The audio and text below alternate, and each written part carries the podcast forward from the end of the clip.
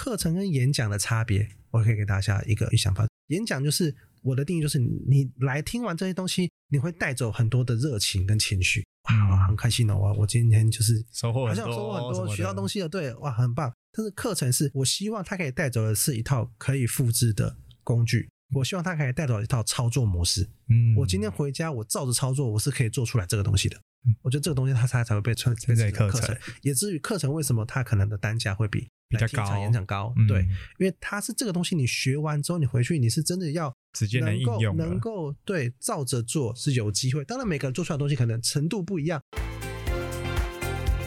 大家好，欢迎来到 My My 职人秀，由 My My Studio 所制作，每周二将由主持人 Charlie 为您带来专家职人的精彩故事。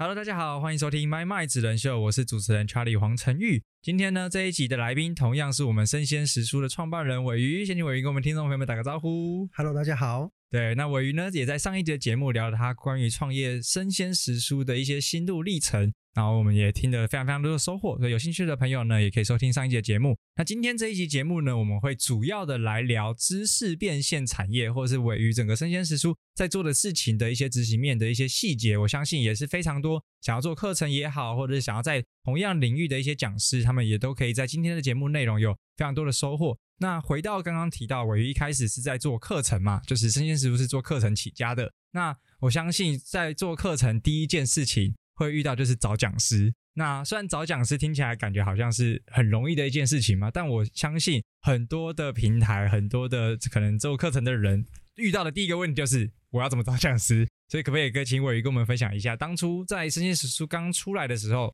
一开始的讲师是怎么找到的？最早期的讲师其实还是从你的生活圈去找的，因为像是我们是广告相关的生活圈嘛，不管是我跟我那时候的 partner。所以我们找的蛮多讲师都是跟广告学校有关的，嗯，对，所以从一开始的生活圈里面去找，像是最近可能比较常在烧麦开课的 CJ，他最早他第一堂课也是跟我们合作的，哦，对，那我们那时候开始做小编神器，然后开始做一些数据分析的课程，然后慢慢的，因为他那时候其实也是刚创业，对，然后他是之前是我当时的 partner 的在澳美的前同事，对，所以就就开始一起做这些事情，所以最早期也是这样子从身边的生活圈。厉害的大神或是厉害的职人开始做，那当然这些职人他们一开始遇到问题，可能就是不知道教什么，或者是他们需要包装，他们可能有东西教，但是他们可能需要包装去行销他们，去推广他们，这东西是一开始我们在做的事情。那中间开始的另外一圈就是你会从外更外围的人去找嘛，因为你身边的人一下用完了，或者身边的人没有那么多人喜欢教课，对对。那第二层就是会从网络上的一些人去找，那这个时候我们选择的方向，其实我们选择比较偏直人型的角色。哦，怎么说？难怪来录职人秀啊，没有，很适合。对，那直人小就有点像是欧阳立中好了啊。对，之前我们看他报文写作课，就是在他的爆发阅读课正在募资中。没错，我们那时候找到欧阳立中老师的时候，他那时候其实呃算是一个演说专家，因为他那时候在优塔开一堂演说专家的课。对，但是他网网络上发表非常多的文章。然后我就印象中，我就有看到他那时候有一系列在写跟写作教学有关的。那我看一系列，我就觉得说，哎，这系列文章我自己看我也觉得很受用。那是不是它可以变成课程？我就去找他聊，说，哎，虽然说你之前是演说专家的 take，对，但是我们觉得报文写作这个东西，它可以成为一堂课程。对，然后我们就是找他聊，然后他就开始设计课纲。所以我们就一开始就是开始从实体课开始开启。诶，所以当初是你直接 Facebook 敲他，还是写 email 给他，还是怎么样开启？因为他可能是不是原本你认识的人嘛？怎么样开启跟他的一些交流的？从 Facebook 上去的。我觉得，我觉得找人他其实就是一个信任连接的产生。嗯，对。那这个信任连接分为几块？一块就是陌生开发，绝对是最弱的信任连接。那你中间有人介绍，这种绝对是最强的。嗯，像最近欧阳立中。他也有介绍我们蛮多老师的，其实这个一路上的过程就觉得说，哎，这老师不错啊，你要不要跟他一起合作开课？或是有人问他说，哎，你想开线上课，他就推荐生鲜食书，就是这样子的链接是是是最强的。对，那中间有一个从陌生开发跟到亲友介绍，这中间有点像是你虽然是陌生开发，或者是去随机的去认识，可是你品牌力很重要。所以如果你是这个领域你有品牌的，你虽然是陌生去敲他，可是他看过你。他知道你是名人，或者是他知道你背后的品牌，他熟悉，对他回应你跟去接触你的程度也很高。所以你在网络上经营的，不管是你个人的品牌经营，或者你公司的品牌经营，这件事情也很重要。所以我觉得有三个信任连接的段落。那当然，其实最初期我们自己一定都是从最弱的部分，因为那时候我们品牌也不熟，然后我们自己最初期肯定也都是从最弱的环节开始去做。那时候我们自己品牌也很小，也没有人认识我们。那我觉得能够做的一层努力，就是你把气话想清楚。嗯，你跟对方聊，你到底想要聊什么？你对他可以带来的好处是什么？对你一定有好处嘛？因为你是小品牌，怎么样都有好处。那到底对他来说，他为什么要跟一个？他毕竟那时候也是一个演说专家，对他那时候也算是网络上有知名的人。他为什么要跟你们合作？你能够做到的事情是什么？嗯你能够让比较多利益给对方呢？你能够服务比较多吗？或者是能想出来的计划是他意想不到的？你能带给对方的东西是什么？嗯我觉得这个东西它也有部分可以去强化那个信任的连接。嗯，而且那时候是不是同样同期，其实好好啊、优塔其实也好几个同样是线上课程的平台了。那比如说生鲜时蔬切的角度跟他们之间又有什么样的不一样，可以让比如说欧阳立中老师最后跟你，因为我相信可能不止只有你们一家找过他嘛，我不晓得，我我我不晓得实际啦，对吧、但我就是最后他是在你们平台上面开课，所以一定是你们有一些差异化，或者是你们做对了哪些事情，然后让这些老师哎愿意跟你们合作呢？我觉得可能分成几块来讲，呃，第一块有点像是我们自己在整个产业里面的位置，因为你刚刚讲的好好或是 Press Play，他们其实都偏向是平台型的，嗯，对我们其实有点算是服务商的感觉，知识服务商，对，有点像是我们提供更多的服务，帮助老师孵化课程放到平台上面去做销售。我哦们其实做这，OK，件事情。对，那平台本身其实说实在，我们以平台这件事情来看好了，平台本身其实做好，需要最需要做的事情就是把本身的流量搞好，嗯，就有点像是成品，它不会自己出书嘛，嗯，但是我就是把成品经营的很好，品牌经营得很好，让大家愿意来买。对，其实平台他们其实更想要做，或是更需要做的事情是这样子。嗯哼那只是他们一开始可能刚开始出来卖课的时候，没有那么多人做线上课，所以他们必须要自己做这件事情。但是长远来看，他们应该是要往平台化去走。那这个时候中间就会有整个生态，整个线上课程它是一个生态系好了，整个生态系它就会需要中间的这些角色帮忙做课程或者更好的内容帮忙做讲师规划，对，嗯或者做更好的内容，帮助老师行销，帮助老师募资，像这样子的角色。所以我们在切入线上课程市场，其实我们就是以这个角度切入来做这件事情。那只是我们现在是蛮长期是跟 Pressplay 做做合作做合作，对，所以所以有这样子的一层关系，对，所以跟他们的差异，我觉得是这个。嗯，那这件事情就也导致我们有更多的灵活性，因为我们并没有那么多平台规则绑住我们。对对我们其实这堂课想怎么做就就怎么做，或者是我们可能有更多的分润的谈法，对，或者是我们有更多合作的可能性。嗯哼，对，在这件事情上，我们是比较保持弹性的。就像这一次我们在做谢哲庆的记忆宫殿这堂课好了，呃，其实募资破五千万，哇塞其实在台湾整个线上课程历史上，募资破五千万的课，可能一只手数使得出来，对啊，对这真的是 专门在孵化爆品哎，没有。然后就是我们在这个合作里面，我们其实就不止我们跟 Pressplay，其实我们还有加入贝壳放大。啊，对，那就像是这样子，可以有更多零，就是平台可能本身自己不一定能够有办法有这么多的连接可以产生，对于可能平台跟平台之间有冲突，但是我们是比较偏中间的角色，所以我们其实有更多的可能性可以在我们身上发生。嗯对我觉得这个是我们更灵活的部分。那灵活这件事情对老师的好处就是，他可能想做的事情，有的时候会被平台绑住，因为平台规则就是那样，或是分论坛法就那样，或是他只能服务到这边，他没有办法有那么多的方式可以去进行。嗯哼那像我们其实要做的可能性就可以是非常非常多。嗯我觉得这个设计是我们更灵活，然后在包装的角度，在一开始的企划上，我们给他更多的 support，就是帮他想好，我们不是就是乱枪打鸟去指引他，哎，老师要不要开线上课，然后就这样就结束了。嗯哼，对，但是我们是一开始先把计划想好，跟我们把未来的合作的可能性都先想好。哦，那因为我们又有产品部门，所以其实我们很多老师跟我们合作课之后，把这个课我们要把再把它变成产品，有这样子合作的模式，有更多的商业模式的可能性。因为其实老师说实在，他开课，当然传授知识是一件很重要的事情，当然另外一个很重要的是他个人商业模式怎么建立。对，那刚刚讲的灵活，有一部分就是我们还可以开启更多他商业模式的可不可以举一个例子？就是哎，比如说好一个老师，然后透过生鲜食书萃取或者是产出好的内容了之后，那你们还可以帮他们怎么样去兜这个商业模式？我觉得这个也会是所有老师很好奇的，或者是可能有一些老师他们也不晓得你们有这种服务，还是说就是可能对我了，因为我今天也是第一次听到生鲜食书来聊这一块商业模式的结合嘛。那可不可以也请伟宇来跟我们分享一下？呃，我们有一个老师是李新平老师，然后他是早期的是成品的文案，就他是第一代的成品的文案。然后他后来有跟我们开文案写作课，然后有跟我们开一些偏身心灵相关的课程，因为他开始后来就是比较晚期的时候，他就是发展了很多他自己的一套的关于生活哲学这样子的一些说法。对，那我们开了他的课之后，我们也跟他出了他的这些，他把他们的这些的思考跟想法变成了手账跟日历。对，像这样子类型的产品，就有个产品叫做超能力，就是超级的超超能力的那个超能力，但是力是日历的力。哦然后他是，OK，他就是他把他的整个创意能量的修炼或这些生活哲学修炼分成不同的超能力，嗯，然后他每天给你一些任务，嗯你可以透过每天的任务去做。然后那超能力中间有挖空，就是它中间设计是挖空的一个洞，那你可以把你的想要成就的目标跟愿望写在那边，你就是每天翻，每天执行任务，朝那个目标去前进是不。是一本蓝色的？，对对对对对，哎，我有朋友送我那本书，哦哎，真的假的？对。对，我靠，太酷了吧！那就是我们从课程变成产品化的一个好的案例。嗯，所以它其实某种程度是不是可以理解，你们就是在协助讲师的这个个人品牌去做延伸的商业模式，而不是只是可能卖完课完就没有后续了，对而是你们是陪伴着这些老师们，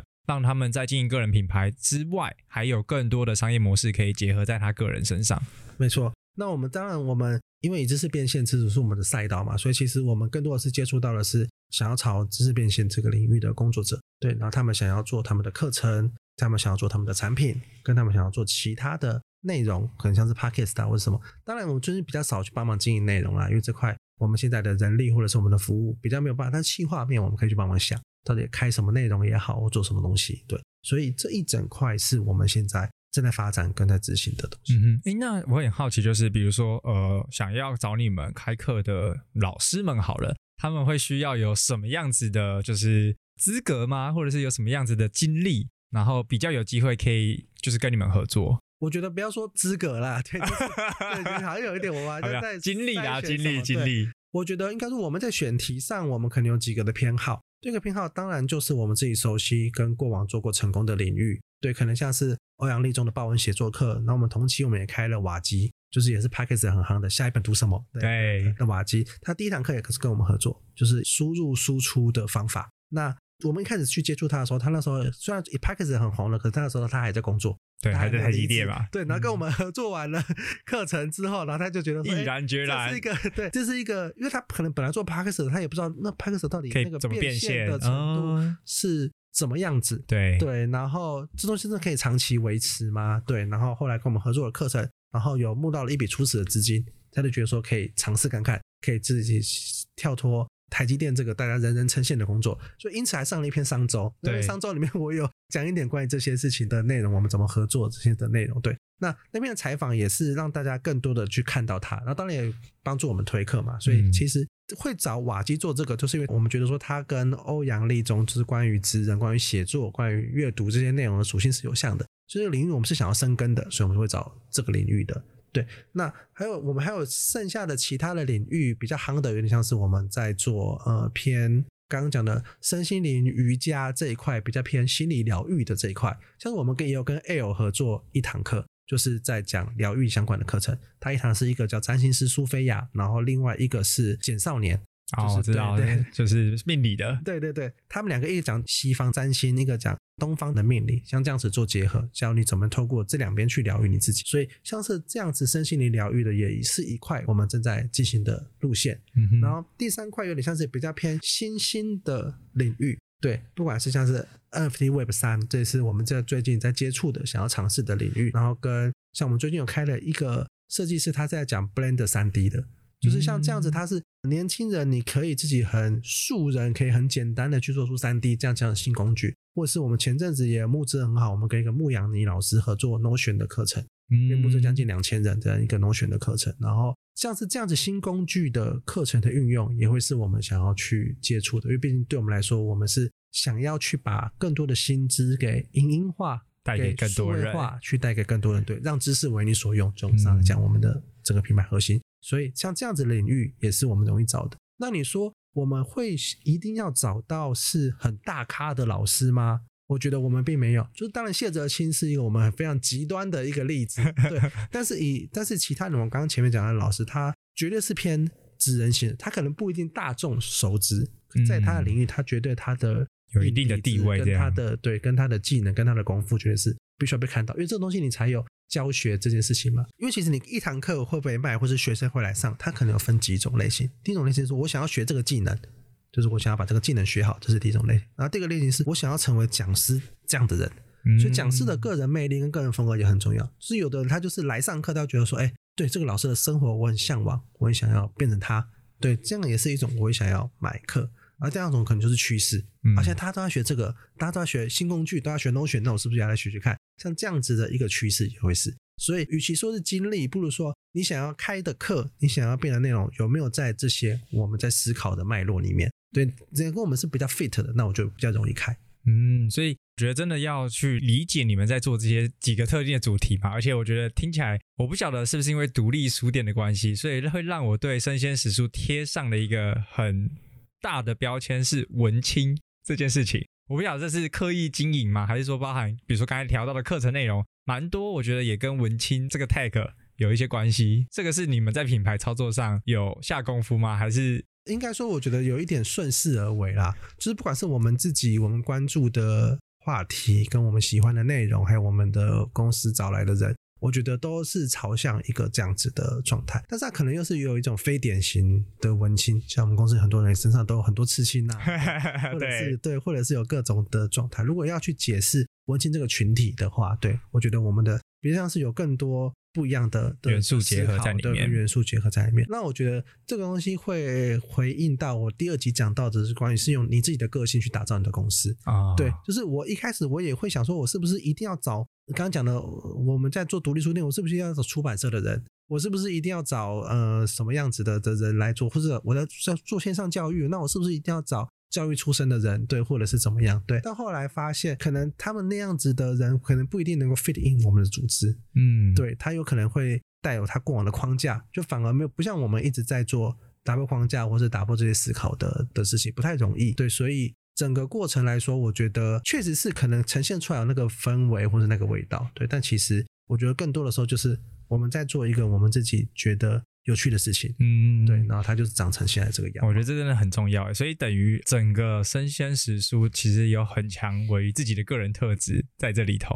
因为它就变成是你打造出来的一个文化嘛。那刚刚也提到说，在整个线上课程，比如说协助讲师这件事情上面，嗯，有没有你自己觉得最困难的点，或者是最困难的过程，可不可以跟我们分享一下？我觉得最困难的点，回到其实讲师其实是人，只要是人，他就没有那么想被控制或是被当成产品。啊、在这件事情上，本质上，但是我们做课程的销售，他又是在卖课，卖课其实这边我就是在卖这个人卖这个人，对我，们希望你可以多宣传，我们希望你可以把你的功能面讲得很清楚。对啊，我们这个课就是这六个特色，然后你能学到什么，最快学到或者怎么样？嗯对，需要很多像这样子销售型的内容。对，但是其实你只要是人，你就会觉得说，哎，我是不是在这个时间点被过度消费？我是不是在这个时间点，你你就是只是把我当商品，把我卖掉？后来就不管我们了，就会有很多这样子的情绪或跟这样子的内容在里面。就是这一段是我觉得跟人打交道，我们要理解它就是一个有机体，它有它的情绪，它有它各种的状态。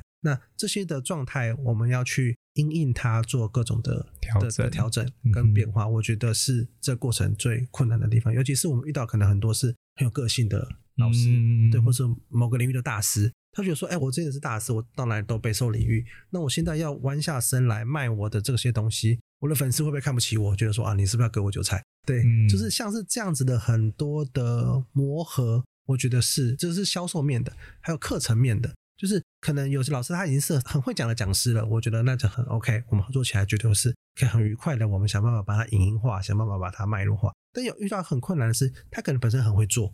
但他不太会教。嗯，对这个过程就有非常多的，像是呃，我有个好朋友韩寒讲的，就是知识萃取的一个、一个过程。对，像是这样子的一个过程，它就是一个非常长期的磨合的过程。嗯，因为你也不可能完全帮他写一套东西是你想象出来的，对你要从他脑海中去抽丝萃出来剥茧，对，想办法把它格式化，想办法把它步骤化，想办法把它公式化，这些东西它才会看起来像课程。课程跟演讲的差别，我可以给大家一个想法。演讲就是我的定义，就是你来听完这些东西，你会带走很多的热情跟情绪，哇，嗯很开心哦！我我今天就是收获很多，好像收获很多，学到东西。西了，对，哇，很棒。但是课程是我希望他可以带走的是一套可以复制的工具，我希望他可以带走一套操作模式。嗯，我今天回家，我照着操作，我是可以做出来这个东西的。我觉得这个东西它才才会被称变成课程课程，也至于课程为什么它可能的单价会比比较高演讲高，嗯对，因为它是这个东西，你学完之后，你回去你是真的要直接能应用能够对照着做是有机会。当然，每个人做出来的东西可能程度不一样，就是来上一堂煮菜的课，你可能可以做出来很好吃的菜，有的人就是盐巴加太多，或者说做不一样的东西。我举个例子啊，就光讲盐巴少许这件事情。那个少许到底是多少的少许？对对啊，我我没有 卖你课程，我做个食谱，我就写个少许嘛，反正 YouTube 看一看，你回去自己加。但是我们课程我们就是要进销，呃，什么样子？可能一汤匙、几汤匙、几克汤匙多大？嗯对，像是这个样子去定义这些事情出来。那可能很多是比较抽象的内容，那这些抽象内容我们可能就要想办法把它表格化、跟步骤化、公式化去做这件事情的，去把它浓缩下来，才有办法去让读者真的理解哦，原来老师定义的是这件事情，那他回去他才有可能去把它做出来。我觉得这个东西是做课难的地方，嗯所以分两块嘛，应该说同一块就是老师是人这件事情，他会是在整个合作过程中最大的不定数，对，跟最难 control 的东西。那分另外一块是，只要是人，他就不想被当成商品跟产品，他有自己的情绪，不想被控制。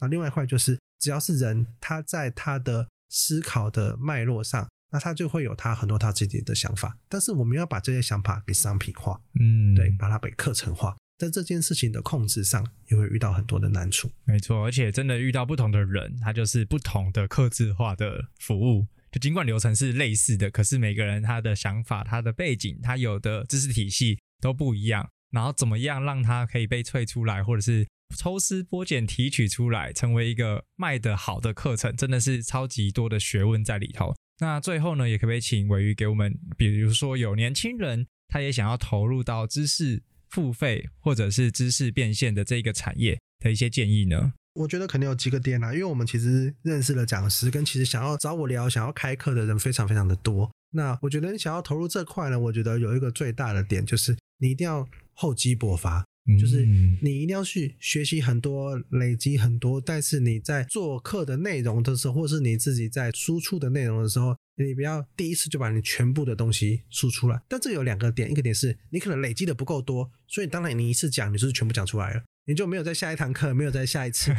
变现的机会了。对这个，所以后积很重要，就是你的累积跟你实际上技能累积，这也牵扯到你就是不要学一两年的功夫，学一两招功夫。我想说啊，现在知识变现是个浪潮，我是不是要出来卖个课？对我觉得这件事情会是一个你很容易让你自己的路走死。嗯，对，因为你有一堂卖的不好的课在就被贴上标签了，对，对或者是、哦、真的，我觉得这个东西会很容易搞到自己。对，所以我觉得厚积薄发这件事情会是一个很重要的，嗯真的很重要。对，然后第二个是我觉得你规划你自己的商业模式，跟你自己对于你自己的个人公司的设定，我觉得很重要。对，因为假设你想要出来当讲师，你想要出来卖一个产品，他最终还是就是回到刚刚我们觉得难怪的地方，他最终还是在卖你自己。嗯因为嗯毕竟你就是那个讲师嘛，你露那个脸。我觉得课程跟书有很大的差别，因为书有的时候是你看完那本书，你根本不知道那个讲者，不知道那个作者是谁。对我现在随便问大家，《哈利波特》作者可能知道，可是如果随便问大家有一本《原则》的书的作者是谁，可能原则对有看过这本书，但想不起作者是没谁。错，我觉得就是这件事情，它是因为书你不一定那个人的封面在那么里面，我在里面讲的故事，他可能不一定会一直提及。可是线上课程或是你在教学，就是那个老师在你面前教，嗯所以你躲不掉，你必须要成为经营自己，，对，这成为那个荧幕上的那个人。对，那对这件事情，他就回得到，假设你是个年轻的讲师，你是一个想要投入知识变现这样子产品的人，那你到底你长远来看的规划是什么？我举一个例子好了，就是我们有个老师，他是做呃最近那个牧羊林 Notion 的老师，对，他的 Notion 卖的非常好，就是因为他以他的粉丝数其实没有到非常高，他在 IG 也没有到一万人，但是他整个的课程就卖了两三千人，然后大概募资的金额大概在四百多万的哇的一个上下，对，所以整体我们操作非常好，然后跟这堂课大家也是蛮喜欢的。那我们一开始做的设定是，因为 Notion 其实有另外一堂课非常热卖的，在哈豪那边的。嗯那我们切的另外一个角度就是，我们把一方面讲师是女生，然后二方面是她有一个女强人的形象，就是她之前是迪卡侬的电商的创办人，对，哦然后他是高阶经理人，对，然后她我们是在部落格上发现她的，就是我在 Notion 查询很多初步学习的关键字，都查到她的部落格，我就请我们客人去要去找她聊聊。对，嗯，然后第三个就是这两个东选的课卖的很好，我当然就是赶快跟他聊聊说，哎，未来有没有更多的合作机会？要不要开第二堂、第三堂？然后聊下来之后，就发现他其实没有想要 Notion 讲师这个 tag 在身上那么久，嗯，他初步爬到这个山头，有这个 tag 在身上了，就够了步他想要往呃效率讲师这件事情，他人生效率、生活骇客这样子的方向去走，他觉得这个题目比较大，就是效率这件事情比起单一的工具，没错，确实，所以他想要往这个方向下去走，所以他第二堂课就不想再开 Notion 的课，或是不想再开 Notion 的线上训练营啊，像是这样子的产品，对，所以他就往下一个步向去。那我们也是好，那我们也敲好，那下一堂课可能的方向，跟他下一本要写的书，然后这些 take 我们要怎么去经营它，要写哪些文章，要怎么往那边去，就这些东西我们就是有一次的讨论，对，像是这个样子的人设的变化，跟你，我觉得你要自己想好，对，才不会你明明就不想要当英文老师，可是你开了三堂英文的课，对，然后你接下来那你要怎么办？你又你对英文要是不感兴趣呢？接下来要做别的事情的时候，这些东西就会很麻烦。所以我觉得你的商业模式跟你的个人品牌的规划，你可能要稍微去思考一下。嗯，OK，我觉得这真的也超级重要，尤其是在这个模式去思考完整了之后，然后也可以让你的服务跟你的内容可以更全面化，而不是说哎就卖一个，然后就没有后续了。对，这会比较可惜啦。对啊，那最后一个建议呢？这个建议就是回到刚刚讲的，其实买课的人他有几个选项嘛，一个就是我希望可以学到技能，我希望可以跟着趋势去做学习嘛。第三个就是我希望变得跟老师一样，啊，对，所以第三个我觉得是你要创造你自己的风格，个人风格，，让人想要过你想要的生活。我觉得这件事情也会是你在做知识变现，尤其是变现这件事情它很重要的地方。嗯对嗯你能不能创造一个跟别人不一样的风格，跟别人不一样的内容，让他觉得说，哎，我虽然好像也在别的地方有看过这堂课，但是我想要买你的课。我觉得这件事情会是一个在做知识变现这件事情道路上一个区隔化，其实就在做产品区隔啦。就我们把这件事情比喻成一个产品的话，你产品的区隔，你怎么样去经营它，你怎么样去拉出那个差异，我觉得是很重要的。那这东西当然课程企划跟我们可以做行销，可以做协助包装，可是它最终回到刚刚讲回到人，那包装的毕竟是你，你自己也想要愿意不想要被这样包对装自己想不想要有这样子的生活模式？因为在这个社群时代，它跟过往的艺人时代有点差别，是因为艺人他很像明星，你可以活得像金城武这样，嗯就是你完全没有高大上完全不知道你日常生活在干嘛。对对对对对，突然出现就是可能某个电影、某个广告，对以前的艺人他是会需要这个样子的。嗯，其实也是因为你日常过得越低调，你在荧幕上你演出的时候才会越有说服力。嗯，要不然我看你平常就是一个搞笑咖，你在上面演一个严肃的律师，我就不相信对不起来的对对很容易会出戏。对，所以其实过往的艺人他们需要这样子的生活模式。哦我尽量让我生活的低调一点，越是越是大明星，他越需要能够呈低调现那个说服力。嗯对，在荧幕上才能够有让大家入戏，哦让大家相信哦，这个你就是这个角色，对你不是日常那个状态。但是社群时代的网红有点不一样，网红经营的有点像是我离大家的生活是，我好像踮个脚够一步就碰得到的，像这样子的人，对我才会去羡慕他，我才会想要跟随他。哦，原来你去这个日月潭的这个新的旅店，那我也想去。但他就是个我，我可能下礼拜就可以订到就可以去了嘛，所以他才有导购力。对他不是说哦，一个明星去了月球了，哎，那我怎么办？去不了，对我去不了。大明星就会需要去营造那种嗯那种大的向往，哦可是网红就不用，网红就是我哎，我好像我努力一下也可以做得到。对，那我觉得知识变现会热卖的课程或是老师，很多时候也是这样，就他不是一个超级无敌强的大师，我这一招我好像我也要跟他一样磕个二十年我才学得到。我希望我两个小时看完这堂课，我就也能够拥有这样的能力。当然，你一定做的比较好啦，你做的比较久，可是这样的能力可复制性，跟我轻轻够一下，我就可以得到的生活，我觉得这个东西会是呃你要做知识变现，你要变成能够带货、能够导购的，像这样子的一个人需要去具备的。我觉得最后一个 mindset 超级 超级精彩，真的是把压箱宝都，我真的听得超级过瘾的，因为我确实没有想过明星跟现在的网红的这个中间本质的差异，但透过我刚才的分享，真的我觉得超级超级精准的点到这个东西，你到底怎么去操作跟经营。那我觉得今天也透过我跟我们分享了关于这个知识产业里面超级 detail 跟超级深入的内核啦，我觉得这几招真的是超级精髓。那最后啊，如果是比如说呃一些听众朋友们他们听到，然后或者是一些其他的人，他们可能对于不管是开课或者是对于知识产业也有兴趣的话，那要如何搜寻到生鲜时书，或者是如何找到尾鱼呢？好，我们可以在脸书搜寻“生鲜熟”就可以找我们的粉丝团，或是可以加我们的 IG，叫 Newsveg TW N E W S V E G T W，就可以找到我们的 IG。对，你可以透过这两个我们的官方管道去来联系到。就私讯你们这样。OK，那相关的 Facebook 跟 IG 的连接，我们也会放在节目的资讯栏。所以呢，今天也感谢尾鱼的精彩的分享，我们下期节目见，大家拜拜，再见，再见，大家再见。如果你喜欢今天的节目内容，欢迎按下订阅及追踪，并上 Apple Podcast 留下五星评价。如果你有任何问题或是反馈，也可以直接私讯我的 IG，让我知道哟。我们下集节目见，拜拜。